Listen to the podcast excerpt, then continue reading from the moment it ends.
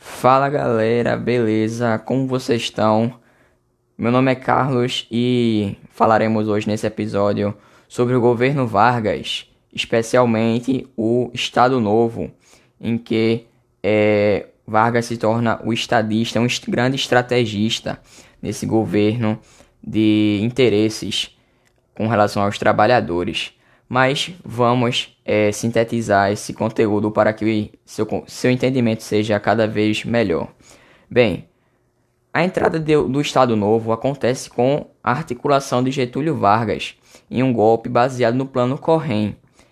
O, o que isso está relacionado com a suposta tomada de poder dos comunistas. O Brasil seria controlado pela União Soviética. Para, e para isso não ocorrer, aconteceu o que? Prisão de opositores, o Congresso foi fechado e entra o Estado Novo, em que ocorre a centralização da figura do Brasil em Vargas. Vargas é o Brasil, o salvador do golpe dos comunistas, do suposto golpe, na verdade. Ocorre uma nova Constituição em 1937 para formalizar o governo. Essa Constituição tinha características fascistas e semelhante à da Polônia, por isso recebeu o nome de Polaca. Ela deu mais poderes presidenciais, em que o, o presidente poderia intervir no poder legislativo e judiciário. Nesse período, o país ficou em estado de sítio política em que ocorreu a polícia política e a imprensa perseguida, torturas, prisões, mortes. Além disso, vale ressaltar o fim do federalismo. Agora os governantes foram retirados e entraram interventores, todos eles ligados a Vargas. Além disso, é notável falar sobre o episódio da queimada das bandeiras estaduais, para mostrar a centralização do poder em cima de Vargas. Isso revela também um culto ao líder do Estado, o que não é de, não é de se espantar que é característica dos é, governos que estavam havendo na Europa, aqueles governos totalitários, antidemocráticos. Mas temos que fazer com que é, Vargas tenha apoio do poder. O que Vargas fez? Fez propagandas para que houvesse aquela simpatia popular, com músicas que, que trouxessem o povo para, para Vargas, dando é, direitos trabalhistas para que a figura de Vargas fosse moldada como uma pessoa carismática. Tivemos o programa é, A Hora do Brasil para ajudar o povo do interior a compreender quem era Vargas. É notável dizer também que é, a grande parte da população era analfabeta, né? E o rádio tomou é, tornou Vargas muito popular e na época também não tinha TV, né? Então o rádio foi muito interessante para o populismo de Vargas. Os pontos políticos desse governo eram nacionalismo e intervencionalismo, com esse último citado relativo ao controle da economia e da vida. Assim, com a subida econômica que foi presente nesse governo, a industrialização foi impulsionada, Vargas foi o percursor da industrialização no Brasil. Ele fez articulações com cafeeiros para que também é, balanceasse com os industriais. Ele queria um apoio geral, pode-se dizer assim. Houve também investimento na indústria pelo dinheiro público, interve intervenções nas indústrias privadas, idolatria à pátria, crescimento econômico pelo nacionalismo. Aí o povão as classes mais pobres vão começar a gostar de Vargas e, e ter uma simpatia maior com ele pela ampliação do trabalhismo, aquelas políticas sociais, com férias remuneradas, seguro-desemprego. Estava quase concretizado o molde de Vargas pelo populismo. Nesse período, o, o, Getúlio Vargas valorizou o café, de maneira que ele estocava o café e o queimava, para que houvesse uma subida no preço do café, ok? Isso era uma jogada econômica para é, que o café não é, abaixasse seu preço e, consequentemente, gerasse danos à economia do Brasil. Bem, além disso, Vargas valorizava as riquezas nacionais, como antes dito, e as indústrias eram voltadas para isso. Havia também proteção às jazidas, às quedas d'água.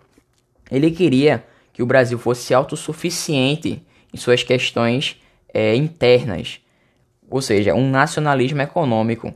Ele também desejava uma produção nacional de petróleo e, como já dito, houvemos um período de alta industrialização no Brasil.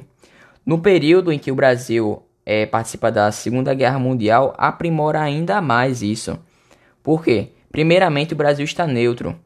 Os produtos é, ficaram elevados. Por, por quê? É, na Europa estava num momento de crise, devastação e estava tudo em falta lá. Com o crescimento econômico, é, houve mais flexibilidade no consumo do que era nacional, certo? Ou seja, temos que produzir o que é importado, o que antes era importado. Temos também a construção da hidrelétrica de Paulo Afonso, investimento em portos, ferrovias, no petróleo. Por quê? O petróleo é um recurso bastante importante. Tudo que está ao seu redor, se você olhar, muito provavelmente diria que 90% dele tem a composição petrolífera. E vale ressaltar que também em 1939 perfura-se o primeiro poço de petróleo no Brasil. Acontece os primórdios da Petrobras, ok? E isso marca também investimento na mineração, na siderurgia, tá certo? Ou seja, temos que ter, repito novamente, um país rico e autossuficiente em questões minerais, econômicas e nas riquezas naturais do Brasil em geral. Mas agora temos a economia crescendo. Naturalmente, precisamos de mais pessoas trabalhando, ou seja, acontece um crescimento da classe operária que elas iam para aqueles industriais, ou seja, causou um êxodo rural, certo? Os trabalhadores estavam, naturalmente, lutando pelos seus direitos. O, o trabalho deveria ser um local digno e próprio para trabalhar, de respeito, e também eles desejavam uma ampliação da política social. Como dito anteriormente, Vargas buscava conciliar os trabalhadores e grandes proprietários de terra com os industriais ou seja, ele queria um apoio popular para que suas articulações fossem necessárias. Fossem necessárias não, que elas fossem postas em prática. Ok? E essas legislações que tanto havia na Constituição como havia também é, com a CLT, que foi o agrupamento de todas as leis trabalhistas, fizeram com que Vargas tivesse ainda mais poder sobre o povo, certo? Tudo era para o Estado havia o culto ao Estado, como dito anteriormente. Aí, como dito agora, a CLT, elas foram reunidas esses conjuntos de desejos, anseios dos trabalhadores, foi reunido num único documento, a CLT. A exemplo desses direitos são salário mínimo, jornada de 8 horas de trabalho, férias remuneradas, proteção ao trabalhador e estabilidade no emprego. Está aí formada a figura do populismo de Vargas, Forma de governo esta que pretende é, apresentar, saciar os interesses de, toda, de todo o povão, mas com interesses secundários. A verdade não é que ele desejou fazer isso porque ele era bonzinho. Temos que também refletir nisso.